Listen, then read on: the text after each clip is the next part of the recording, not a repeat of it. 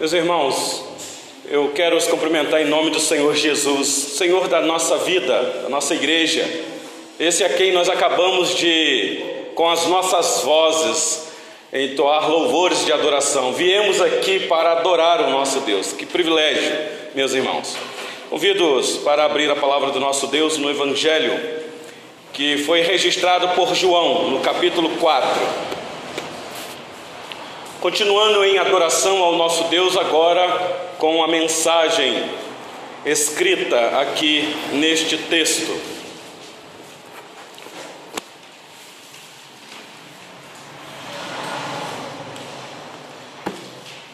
Leitura se dará dos versículos 1 a 30. Diz assim a palavra do nosso Deus. Por gentileza, eu peço que você acompanhe atentamente aí na sua Bíblia cada detalhe, como o querido presbítero João Paulo nos disse aqui, ah, às vezes tem textos que a gente lê, a gente vai fazendo uma leitura superficial e perde, é, por vezes, alguns detalhes importantíssimos. Ainda que este texto seja um texto conhecido por muitos de vocês, mas eu não tenho dúvidas de que o Senhor nos trouxe aqui, pelo poder do Espírito Santo, para falar aos nossos corações. Então, aguça os teus ouvidos. A minha oração é que sim, o Espírito Santo abra o teu entendimento para entender a revelação escrita neste momento. Diz assim a palavra do nosso Deus. Quando, pois, o Senhor veio a saber que os fariseus tinham ouvido dizer que ele, Jesus, fazia e batizava mais discípulos que João, se bem que Jesus mesmo não batizava, e sim os seus discípulos, Deixou a Judéia, retirando-se outra vez para a Galiléia. E era-lhe necessário atravessar a província de Samaria. Chegou, pois, a uma cidade samaritana chamada, é, chamada Sicar, perto das terras de Jacó, que Jacó dera a seu filho José. Estava ali a fonte de Jacó. Cansado da viagem, sentara-se Jesus junto à fonte por volta da hora sexta. Nisto veio uma mulher samaritana tirar água. Disse-lhe Jesus: Dá-me de beber. Pois seus discípulos tinham ido à cidade para comprar alimentos.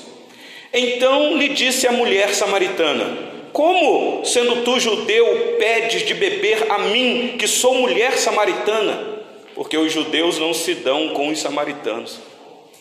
Replicou-lhe Jesus: Se conheceras o dom de Deus e quem é o que te pede, dá-me de beber, tu lhe pedirias e ele te daria água viva. Respondeu-lhe ela: Senhor, tu não tens com que atirar e o poço é fundo. Onde, pois, tens a água viva? És tu, porventura, maior do que Jacó, nosso pai, que nos deu o poço, do qual ele mesmo bebeu, e bem assim seus filhos e seu gado? Afirmou-lhe Jesus: Quem beber desta água tornará a ter sede. Aquele, porém, que beber da água que eu lhe der, nunca mais terá sede. Pelo contrário, a água que eu lhe der será nele uma fonte a jorrar para a vida eterna. Disse-lhe a mulher: Senhor, dá-me dessa água para que eu não mais tenha sede, nem precise vir aqui buscá-la. Disse-lhe Jesus: Vai, chama teu marido e vem cá. Ao que lhe respondeu a mulher: Não tenho marido. Replicou-lhe Jesus: Bem disseste, não tenho marido. Porque cinco maridos já tiveste, e esse que agora tens não é teu marido. E isto dissestes com verdade. Senhor, disse-lhe a mulher: Vejo que tu és profeta. Nossos pais adoravam neste monte. Vós, entretanto, dizeis que em Jerusalém é o lugar onde se deve adorar.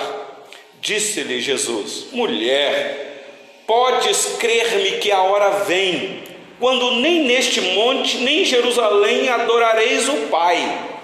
Vós adorais o que não conheceis, nós adoramos o que conhecemos, porque a salvação vem dos judeus.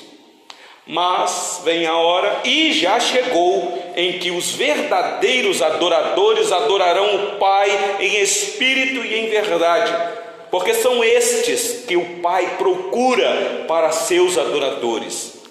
Deus é espírito.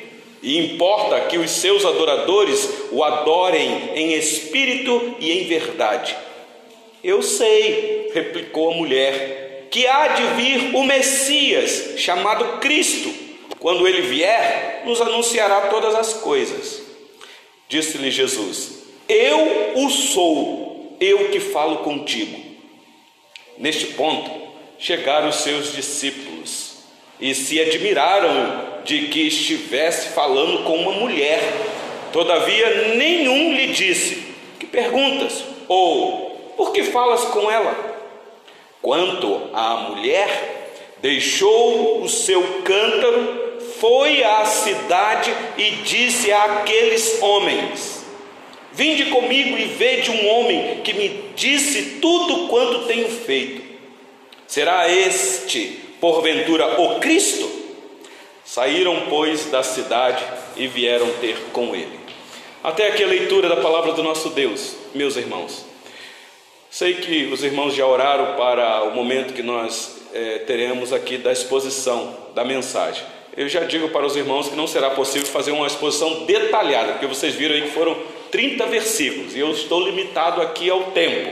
Mas eu quero, junto com vocês aqui, tirar algumas lições, meus irmãos, deste texto, especialmente nós que domingo após domingo nos reunimos aqui para adorar a Deus. O que significa isso? Meus irmãos, a missão do Senhor Jesus nessa terra é bem objetiva. Lucas, um outro evangelista, nos informa, Lucas 19, 10, porque o filho do homem veio buscar e salvar o perdido. Esta é a missão do Senhor Jesus ter vindo a este mundo salvar pecadores. Ele vai ao encontro daquele que está morto nos seus delitos e pecados. Então, to, preste atenção nisso daqui, meus irmãos todos os encontros de pessoas com o Senhor Jesus, que estão relatados nos evangelhos, e você pode prestar atenção nisso.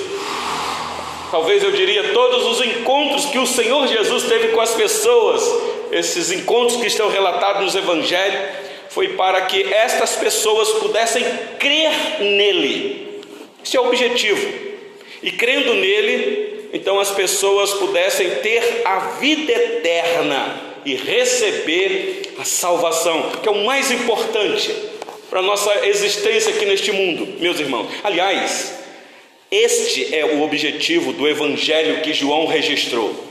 Não sei quantos de vocês já leram todo o evangelho de João, eu creio que a maioria de vocês. Aliás, nós somos é, instigado ou ensinado a discipular as pessoas e dizer para elas quando elas estão caminhando na fé, dizendo assim: leia o Evangelho de João, que ele tem uma finalidade tão peculiar quanto os outros têm, mas leia João, porque ele tem um objetivo de apresentar a missão que o Senhor Jesus veio é, realizar aqui neste mundo salvar pecadores para que as pessoas pudessem crer nele. Fé que é um dom vindo da parte de Deus, meus irmãos. Então, é sempre o Senhor Jesus que vai ao encontro do pecador. Vocês devem lembrar que aqui mesmo, no Evangelho de João, no capítulo 3, no versículo 15, quer ver? Acompanha aí. Aí mesmo, um pouquinho para trás da sua página, da sua Bíblia ou no aparelho do seu celular. Diz assim, João 3, versículo 15: Para que todo que nele crer, crê tenha a vida eterna. E aí nós temos esse versículo clássico que todos nós conhecemos, o 16. Porque Deus amou ao mundo de tal maneira que deu o seu Filho unigênito, para que todo que nele crê não pereça, mas tenha a vida eterna. Porquanto Deus enviou o seu Filho ao mundo, não para que julgasse o mundo, mas para que o mundo fosse salvo por ele. Quem nele crê não é julgado. O que não crê já está julgado, porquanto não crê no nome do unigênito Filho de Deus. Então, o objetivo de João é apresentar esta fé que é necessária em Jesus Cristo para ter vida eterna. Ah, se você, aí, olha o versículo 36 do capítulo 3. Ele diz assim: Por isso, quem crê no Filho tem a vida eterna. Não vai ter, já tem. O que todavia se mantém rebelde contra o filho não verá a vida, mas sobre ele permanece a ira de Deus. Meus irmãos, vocês já pararam para pensar o que é a ira de Deus permanecer sobre uma pessoa? Se Deus é por nós, quem será contra nós? Mas e se a ira de Deus for contra nós, meus irmãos? Então, o objetivo de João é esse. Quando ele termina, está quase terminando o, o, livro dele aqui, ele está registrando os milagres que o Senhor Jesus é, realizou, e dentre eles somente sete. E João chega a dizer assim: Olha, eu, eu, eu tô, só estou registrando esse porque são suficientes para você crer nele. Porque ele fez muitos outros milagres que não caberia neste livro. Mas esses que aqui foram registrados, isso daí está em João 20, 31, é para que, crendo nele, tenham vida eterna. Então, meus irmãos, nós vamos aprender nesta noite algumas lições desse texto que eu acabei de ler com vocês. Olha comigo aí, volte seus olhos agora para o texto que nós temos diante de nós.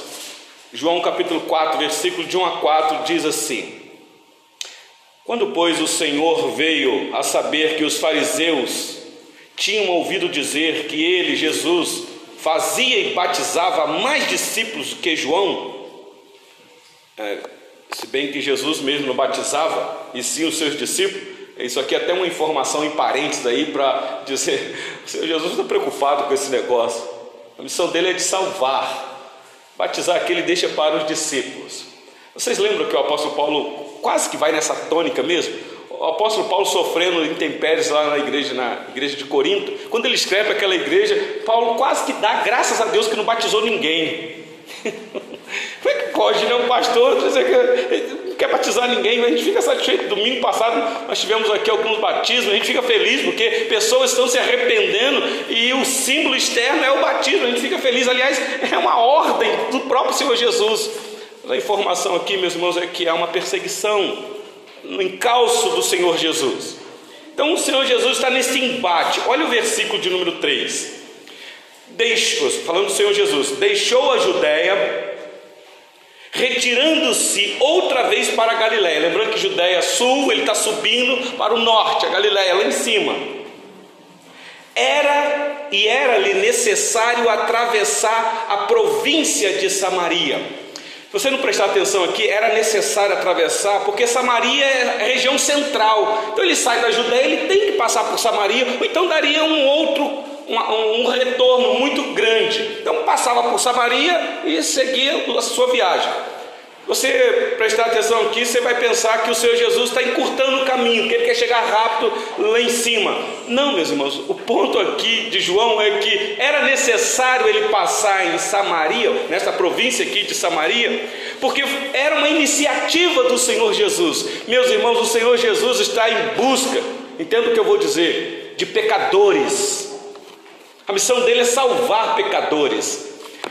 Passar por esta província aqui, meus irmãos, estava na agenda do Senhor Jesus. E é o Senhor Jesus que vai ao encontro desta moça. Ele sabia que aquela mulher ia chegar ali aquela hora. Isso daqui já é uma grande lição para nós, meus irmãos. Nós, como igreja, como pernas, braços, mentes de Cristo nessa terra, devemos ir atrás dos pecadores. Então o Senhor Jesus vai ao encontro desta mulher e vai ser um encontro inigualável, um encontro que vai mudar a história desta mulher. Olha o versículo 5 a 9 comigo. Chegou, pois, a uma cidade samaritana chamada Sicar, perto das terras que Jacó dera a seu filho José. Meus irmãos, preste atenção num detalhe aqui, porque João está querendo dar detalhe, porque judeus vão ler isso daqui. Nós que não somos judeus, estamos bem distantes do contexto geográfico e histórico, ficamos um pouco perdidos. Aliás, a gente faz assim, qual, qual a relevância dessa informação para nós? Muitas, meus irmãos, muitas. O querido presbítero João Paulo disse aqui, meus irmãos, é necessário se aprofundar um pouco mais no contexto daquilo que a Bíblia nos apresenta para a gente não ser enganado, ter conhecimento e prosseguir conhecendo o Senhor para melhor adorar o Senhor, como nós fizemos aqui. Cantamos o Salmo 139. Como que eu fiquei com a vontade de pregar o Salmo 139? Mas você viu que o segundo louvor aqui é a expressão do adorador, que nós viemos aqui para adorar e adorar em espírito e em verdade. Mas olha só a informação que, que nos é dada aqui, meus irmãos. Ele chega a uma cidade samaritana chamada Sicar, é uma cidade de povo mestiço, judeus misturados, perto das terras que Jacó dera a seu filho José. Ele quer dar um detalhe, ele quer chamar a atenção. Essa informação nós temos registro no Antigo Testamento. Aliás, Gênesis capítulo 48, versículo 21 nos informa assim: Depois disse Israel a José. Aqui Jacó, esse episódio aqui é quando José levou os filhos lá para Jacó abençoar. Jacó já velho, já está quase morrendo, cego.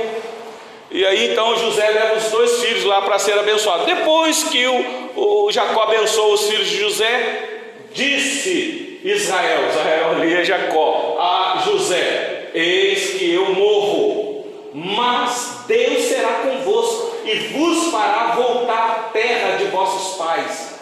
Dou-te de mais que a teus irmãos, um declive montanhoso. Preste atenção nesse detalhe aqui. O qual tomei da mão dos amorreus com a minha espada e com o meu arco. Então ele está falando de um monte. E que monte é esse? meus irmãos, nós vamos é, entender que monte é esse daqui. Aliás, Josué, capítulo 24, quando José morre, a terra lá era, foi sido dada para ele, os ossos de José, que os filhos de Israel trouxeram do Egito, enterraram-nos em Siquém, naquela parte do campo que Jacó comprara seus filhos em Ramor, pai de Siquém, por cem peças de prata e que veio a ser a herança dos filhos de José.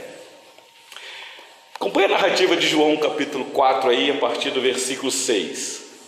Olha só, depois dele nos trazer a informação de que o Senhor Jesus chegou nesta cidade chamada Sicar, perto das terras que Jacó dera a seu filho José, versículo 6. Estava ali a fonte de Jacó, cansado da viagem. Meus irmãos, quando eu li isso daqui, cansado da viagem, isso é para expressar a verdadeira humanidade do nosso Senhor Jesus, a peregrinação dele. É óbvio, ele, ele era proposital aquela passagem por ali, mas ele estava cansado. Então não há problema nenhum, ele senta. Aqui mostra a total humanidade do nosso Salvador. Ele senta ali ao lado do poço Diz aí, cansado da viagem, assentara-se Jesus junto à fonte por volta da hora sexta. Que hora era esta, meus irmãos? Meio-dia. Está lá ele sentado, aguardando um episódio que vai acontecer. Eu fico imaginando a cena. Entra na história, meus irmãos. Senhor Jesus lá, naquela região, naquele poço, não, mais ninguém, a hora que ninguém saía para a rua porque o sol é escaldante, o, o sol afetou a mente do nosso Salvador, ele está lá também descansando, ao ladinho do poço, versículo 7. Nisto veio uma mulher samaritana tirar água. Os estudiosos dizem que o objetivo desta mulher ir lá naquele local, aquela hora, porque esta mulher não tinha uma boa reputação. Eu não vou entrar aqui no pormenor disso, meus irmãos. O ponto é que ela aproveitou esta hora que possivelmente ninguém iria lá, porque é a hora que o sol está na sua pujança. Então ela vai lá para tirar água e aparentemente sozinha, sozinha. Já era um problema a mulher andar sozinha naquela região, muito vulnerável. De repente a cena agora começa a aparecer. A mulher chega, de repente aquele homem sentado do lado do poço, cansado, com uma aparência que essa mulher identificou que seria um judeu e não um samaritano. Sei como é que essa mulher teve essa identificação, porque os samaritanos tinham muita semelhança com os judeus, porque eram misturados, mas o judeu puro sangue, como o Senhor Jesus era, lá na parte de cima, ela identificou que era um judeu, um judeuzão. Disse-lhe Jesus: Dá-me de beber. Por isso a atitude da mulher no versículo 9. Só um parênteses. Você vê que o versículo 8 parece aqui uma explicação que João quer dar, porque ele vai dar um enfoque nos discípulos. Diz aí o versículo 8: Pois seus discípulos tinham ido à cidade para comprar alimentos. A gente lê isso daqui e fala assim: qual a importância disso daqui? Puxa vida, então os doze Ninguém podia ter dito assim, não, Senhor Jesus, eu vou ficar aqui de companhia com o Senhor. Não vamos todos os nós, não. Porque né, quando a gente tem alguns amigos e o amigo vai fazer alguma coisa, não, fica aqui dois e vai lá o resto lá. Não, mas aqui foram todos. Os discípulos tinham ido para lá, para a cidade para comprar alimento. E o Senhor Jesus ficou sozinho ali. Então, voltando à história da mulher, então lhe disse a mulher, mulher samaritana, como sendo tu judeu pedes de beber a mim que sou mulher samaritana?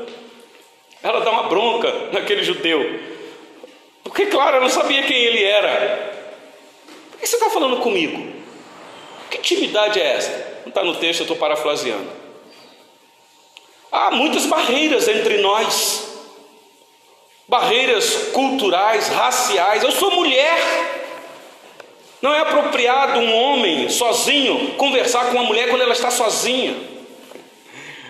Mas aí a informação que nós temos aqui entre parênteses é porque os judeus não se dão com os samaritanos. Aqui é um contexto histórico, meus irmãos, que eu não vou ter tempo de explicar para vocês. A briga de judeus com samaritanos após o retorno do cativeiro babilônico. A terra que era por direito do judeu, que agora eles chegam lá, tem outra gente naquela terra. Aí a briga, a briga. Versículo de número 10 a 15, meus irmãos, vai nos apresentar aqui algo tremendo. Acompanhe a narrativa. Replicou Jesus: Se conheceras o dom de Deus e quem é que te pede, dá-me de beber, tu lhe pedirias e ele te daria água viva. Replicou-lhe ela: Senhor. Bom, mudou o tom. Agora essa mulher olha para aquele judeu que ainda não se revelou para ela totalmente, mas ela chama ele de Senhor. Ela diz: não há consenso entre samaritano e judeu, há uma barreira. Mas, Senhor, tu não tens com que tirar água e o poço é fundo, onde, pois, tens a água viva? Alguns dizem aqui que, no entendimento dela, a princípio, água viva é que é água corrente. Quer dizer, o senhor está parado aí no poço, o senhor não tem como tirar e o poço é fundo, onde tem essa água viva aí que o senhor está falando? És tu, porventura, maior do que Jacó, nosso pai? Ela começa aqui tentar fazer alusão. Ela começa, porque essa moça aqui, meus irmãos, não é uma leiga no conhecimento da promessa do Messias. Não pense que essa moça aqui é uma moça qualquer, de uma reputação duvidosa, que vivia nas práticas das orgias por aí, como muitos dizem. Esta mulher aqui tem conhecimento. Então ela começa a raciocinar, dizendo: como é que é isso, Senhor? É, é o Senhor maior do que o nosso Pai que nos deu o poço, do qual Ele mesmo bebeu e bem assim seus filhos e seu gado? Ela está dizendo: o Senhor está se apresentando alguém maior do que o nosso pai Jacó e maior do que esse poço, esse poço aqui que é vida para nós. Por isso que eu estou aqui vindo buscar água. Meus irmãos, água é vida, tá bom? Sei que tem aí uma máxima: água é vida. Água é água. Mas é necessário beber água por causa da eh, subsistência humana. Precisamos de hidratar água, precisamos beber. Aliás, nesse tempo de pandemia aí, os especialistas dizem: bebem água, meus irmãos. Puderem, refresca a garganta de vocês. Vão bebendo água, o máximo que vocês puderem. Então, água é água. Mas aqui ela está questionando, fazendo perguntas. E não há problema nenhum fazer pergunta. Versículo 13. Afirmou-lhe Jesus: Quem beber desta água tornará. Que coisa, coisa, é assim mesmo até hoje. Aquele, porém, que beber da água que eu lhe der, nunca mais terá sede. Pelo contrário, a água que eu lhe der será nele uma fonte a jorrar para a vida eterna. Disse-lhe a mulher: Senhor, dá-me desta água para que eu não mais tenha sede nem precise vir aqui buscar água. Pergunta: será que essa mulher estava querendo ter a sua sede física saciada para o resto da vida? Será que é isso que ela está dizendo? Senhor, se o Senhor tem uma água que vai matar a minha sede física, então me dá que eu nunca mais vou voltar aqui no poço. Aparentemente a gente vai achar que é isso mesmo que ela está falando, porque ela diz assim: é, é, e nem precise vir aqui buscá-la, buscar a água. Meus irmãos, aquele poço ali, para esta mulher, não era simplesmente um poço de uma água física. Ah, vocês devem lembrar lá daquele tanque de Siloé que tinha aquela questão de que a água, acho que é Siloé mesmo, se não me engano, que a água mexia lá, alguém mergulhava e era curado. Pensa que o poço de Jacó, por que vai buscar água lá? Será que é só para matar sede? Ou tem um cunho espiritual por trás disso daqui? Números capítulo 20, versículo 8 em diante. Sim, ok. É interessante que Moisés teve uma atitude, todos nós conhecemos este relato, estava com raiva do povo, povo rebelde. O Senhor Deus falou para Moisés: toma o bordão, ajunta o povo, tu e Arão, teu irmão, e diante dele fala rocha, e dará a sua água. Assim lhe tirareis água da rocha e dareis a beber à congregação e a seus animais. Então Moisés tomou o bordão de diante do Senhor, como lhe tinha ordenado. Olha o relato. Moisés e Arão reuniram o povo diante da rocha, e Moisés lhe disse: Ouvi agora, rebeldes. Moisés tinha autoridade, chamando aquele povo de rebelde, que era o mesmo. Porventura faremos sair água desta rocha para vós outros? Moisés levantou a mão e feriu a rocha duas vezes com o seu bordão, e saíram muitas águas, e bebeu a congregação e seus animais. Será que a água era simplesmente para matar a sede, meus irmãos? Então você começa a perceber por que é que aquela moça diz: Eu quero desta água. Porque aí eu não preciso voltar mais aqui. E o episódio aqui vocês sabem que Moisés e Arão sofreram a disciplina da parte do Senhor, porque se iraram ali naquele momento. Meus irmãos, o Senhor Deus lamenta, preste atenção nisso daqui, o abandono que o povo estava fazendo dele mesmo, que é a fonte de água viva. Isso quem nos informa é Jeremias capítulo 2, versículo 13. Porque dos dois males cometeu o meu povo, a mim me deixaram o manancial de águas vivas e cavaram cisternas, cisternas rotas, que não retêm as águas. Uma vez o Senhor Jesus, diante dos seus discípulos, é João que nos informa aqui, olha aí na sua Bíblia, João capítulo 7. Deixa eu só te mostrar isso daqui. João capítulo 7, versículo 37. Agora é o Senhor Jesus, olha como que ele se apresenta. No último dia, o grande dia da festa, levantou-se Jesus e exclamou: Se alguém tem sede, Venha a mim e beba. Quem crer em mim, como diz a Escritura, do seu interior fluirão rios de água viva. Isso, olha só, preste atenção. Isso ele disse com respeito ao Espírito que haviam de receber os que nele crescem, pois o Espírito até aquele momento não fora dado, porque Jesus não havia sido ainda glorificado. Então a água tem um simbolismo ou aponta para uma realidade, meus irmãos, sublime da ação do Espírito Santo na vida daquele que é seco, que é árido, água viva. Que coisa maravilhosa. Quem está estudando conosco aí a exposição do, do, livro do profeta Isaías, nós passamos naquele capítulo 55 fantástico, quando então o profeta, amando de Deus, faz um convite ao povo, dizendo ao povo: Vinde a mim. Acho que é Isaías 55. Ah, todos vós os que tendes sede, vinde às águas. E vós, os que não tendes dinheiro, vinde, comprai e comei. Sim, vinde, comprai, sem dinheiro e sem preço, vinho e leite. Por que gastais o dinheiro naquilo que não é pão e o vosso suor naquilo que não satisfaz? Ouvi-me atentamente, comei o que é bom e vos deleitareis com finos manjares. É um convite da graça, meus irmãos. Aquela mulher teve um encontro com a salvação que ela aguardava. Talvez atrapalhado na mente dela, mas ela aguardava. Olha aí para a gente continuar para a finalização. é, João capítulo 4, por gentileza, versículo 16 e 18. Disse-lhe Jesus, continuando o assunto com a mulher. Ela falou: Eu quero essa água, porque eu entendo, eu conheço o Antigo Testamento, dá-me desta água. Olha o que o Senhor Jesus faz. Meus irmãos, é aqui que o Senhor Jesus trabalha a teologia. E não só a teologia, mas a prática da teologia, porque teologia é vida prática.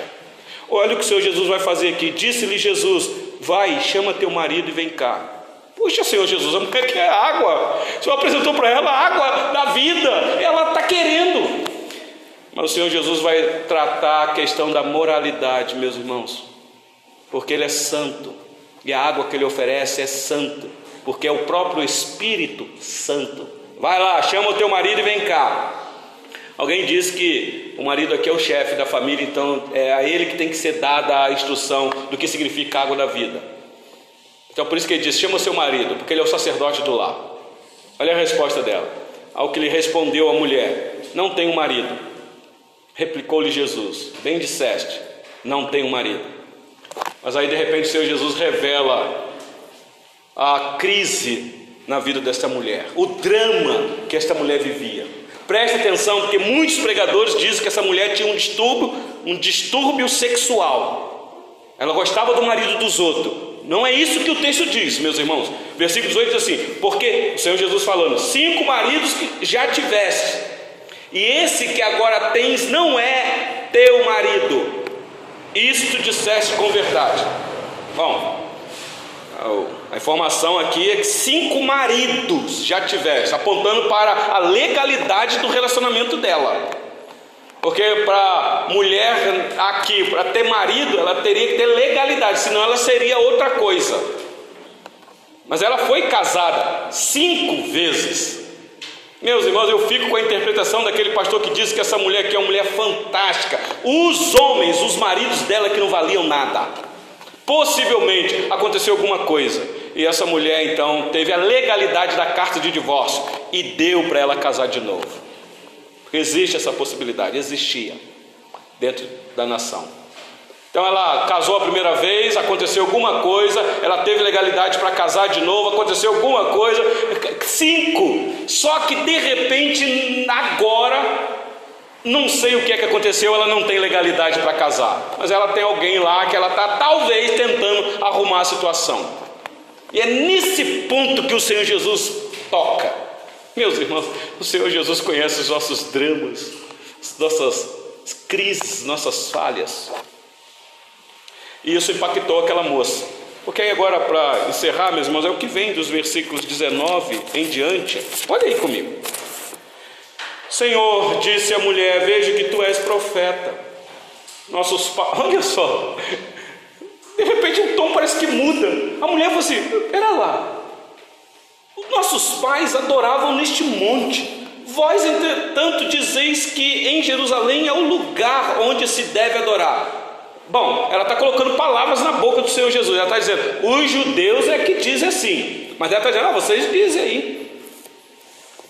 Disse-lhe Jesus: mulher, deixa eu endireitar a teologia na tua mente.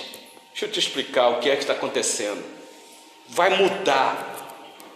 A igreja vai mudar o seu conceito de etnia, de localidade, de achar que existe um local específico para se adorar. Porque era assim a discussão entre eles lá. Depois que eles voltaram do cativeiro, lá em Jerusalém, que era o ponto. Isso eram os judeus que diziam. Era o Monte Gerezim. Jerezim. É lá que é o verdadeiro lugar de adorar a Deus. Então havia essa contenda aí. Mas olha só o versículo 21. Disse-lhe Jesus: Mulher, podes crer-me que a hora vem, quando nem neste monte, nem em Jerusalém adorareis o Pai. Vós adorais o que não conheceis, nós adoramos o que conhecemos, porque a salvação vem dos judeus. E aí ele endireita a teologia na cabeça dela. Há uma, há, há uma discussão, mas os judeus estão em vantagem. Porque você acabou de me reconhecer que eu sou um judeu. Então, de fato, meus irmãos, o Monte Gerizim foi o local no Antigo Testamento para as bênçãos deuteronômicas. Não tem aquelas bênçãos de Deuteronômio 28? Aquelas bênçãos foram proferidas do Monte Gerizim, para vocês terem uma ideia.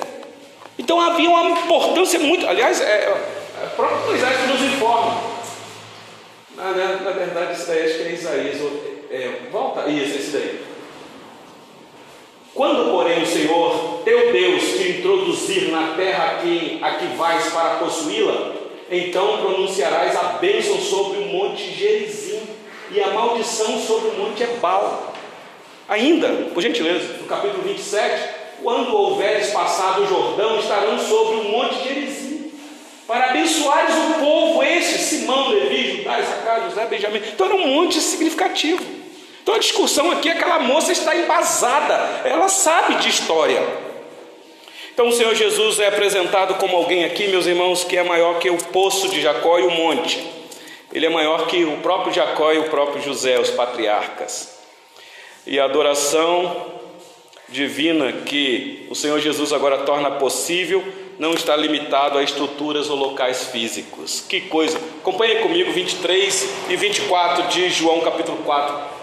Diz assim: mas vem a hora e já chegou em que os verdadeiros adoradores adorarão o Pai em espírito e verdade, porque são esses que o Pai procura para os seus adoradores. Preste atenção que adorador não procura o Pai, adoradores se rendem ao Pai porque já são alguém alcançados. Por isso que a adoração é só para crente, alguém que já foi salvo, que crer, não é para quem não é crente porque o Senhor Deus está à procura de verdadeiros adoradores e quando encontra, transforma a vida deles. Versículo 24: Deus é espírito, e importa que seus adoradores o adorem em espírito e em verdade.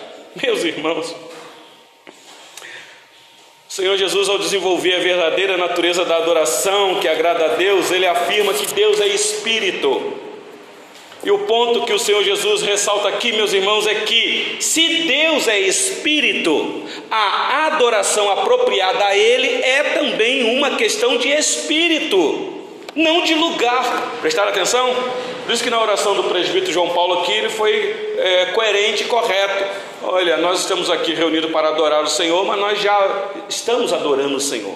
E adoração a Deus não é só no domingo, meus irmãos. O domingo é o dia santo, é o dia que nós lembramos para santificar e consagrar o Senhor. E aí, juntos com em comunidade, nós adoramos Ele. Mas adoração é segunda, terça, quarta, quinta, sexta, sábado, 24 horas, onde você estiver. Por isso que no versículo 25, a mulher diz assim: Eu sei, respondeu a mulher, que há de vir um Messias chamado Cristo. Você vê que ela tem esta convicção. Quando ele vier, nos ensinará todas as coisas. Ela percebe isso que o Senhor Jesus disse. Mas olha o versículo 26, é impactante, é aqui que eu queria chegar. Disse-lhe Jesus, que agora é revelação, meus irmãos, a esta mulher: Eu o sou, eu que falo contigo. Se há uma esperança no teu coração pelo Messias, pelo Cristo ungido de Deus, então que privilégio para você, mulher, porque eu estou aqui diante dos seus olhos. Por isso é que eu te disse: se você souber quem é que te pede água, meus irmãos, e aí eh, tem um outro, um apêndice aqui no versículo de número ah, 20, 26, ah, 27.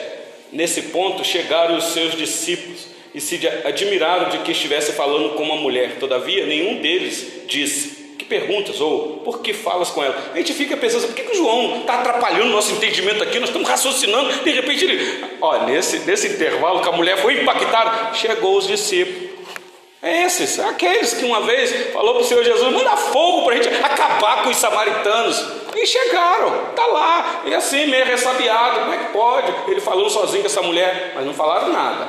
Mas aí então volta ao relato, versículo de número 28. Quanto a mulher deixou o seu cântaro, foi à cidade e disse àqueles homens: Vinde comigo e vede um homem que me disse tudo quanto tenho feito. Será este, porventura, o Cristo? Saíram, pois, da cidade e vieram a ter com eles. Meus irmãos, vocês prestaram atenção? Essa mulher reconheceu quem era aquele Messias que ali estava. Ela não questionou, pelo menos é o que João nos informa. Mas havia muitos que tinham um entendimento equivocado do Messias, achando que ele era apenas um revolucionário político. Capítulo 6 vai dizer isso. Quando o Senhor Jesus realizou os milagres, o povo queria pegar ele e instaurar ele como rei da nação de Israel, um político, né? o Messias que sairia gritando por aí: Conhecereis a verdade e a verdade vos libertará. Não, não é um Messias político, mas é um Messias que liberta da mazela do pecado, da cegueira doutrinária equivocada. Por isso que o versículo 30 vem esse testemunho dessa mulher, que para mim foi mais efetivo na cidade de Samaria do que a visita daqueles doze apóstolos. Talvez seja essa a tônica que João quer mostrar. Os discípulos do Senhor Jesus que foram na cidade buscar alimento, apenas foram buscar alimento da terra para comer. E a mulher não, a mulher agora vai oferecer para os moradores daquela cidade, especialmente os homens, alimento do céu. Tanto é que os homens vão lá e têm um encontro com o Senhor Jesus. Meus irmãos, por que, é que eu trouxe essa, esse texto para nós? Meus irmãos, os dias estão se findando. Nós estamos vivendo os últimos dias. O Senhor Jesus já deixou uma grande missão para nós, a igreja. Não seja apenas um adorador de quatro paredes. Não seja um domingueiro. Não esqueça do teu Salvador durante a semana. Honre Ele com a tua vida durante a semana. E você honra Ele pregando esta salvação a quem Ele coloca diante de você. Você já parou para pensar que de vez em quando o Senhor Deus coloca um, um ímpio, um não crente perto de você para conversar com você? Você acha que é para conversar sobre o quê? Só política?